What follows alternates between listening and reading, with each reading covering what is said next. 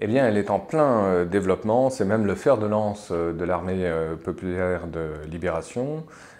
plusieurs navires en construction, notamment de futurs porte-avions de la classe du Liaoning, de celui qui a été lancé, qui avait été acheté en 1998 à l'armée ukrainienne.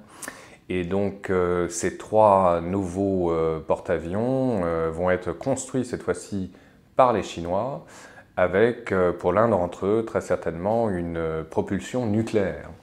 Donc cela montre bien que la Chine cherche évidemment à se doter d'une flotte euh, de haute mer. C'est vrai également pour son équipement en sous-marin, avec le développement, semble-t-il, d'une base sous-marin sur l'île de Hainan qui est tout à fait spectaculaire, et notamment des sous-marins nucléaires là aussi. Donc ça veut dire nécessité pour la Chine de développer son autonomie et doter justement ces navires ou ces sous-marins d'une très large autonomie pour aller beaucoup plus loin que son espace premier de sécurité, c'est-à-dire au-delà même de la mer de Chine. Pourquoi pas jusqu'à la côte euh, du Pacifique, c'est-à-dire euh, côté américain, et dépasser même l'île d'Hawaï.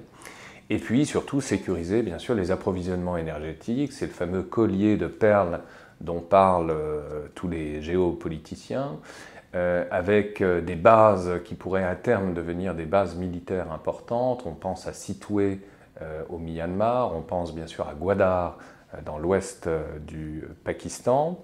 Et tout cela vise évidemment pour la Chine à sanctuariser son territoire le plus proche, mais aussi à se ménager, encore une fois, une profondeur stratégique qu'elle n'a pas jusqu'à présent.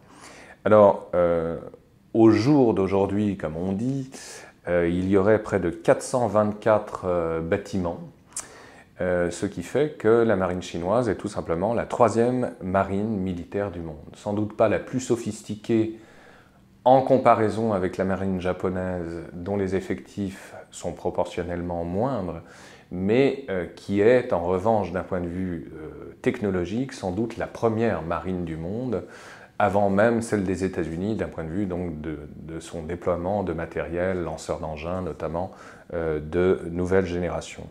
Alors, qu'est-ce que cela signifie? Cela signifie que la Chine a fait véritablement un grand bond en avant euh, d'un point de vue de son équipement euh, dans le domaine de l'aéronaval en particulier.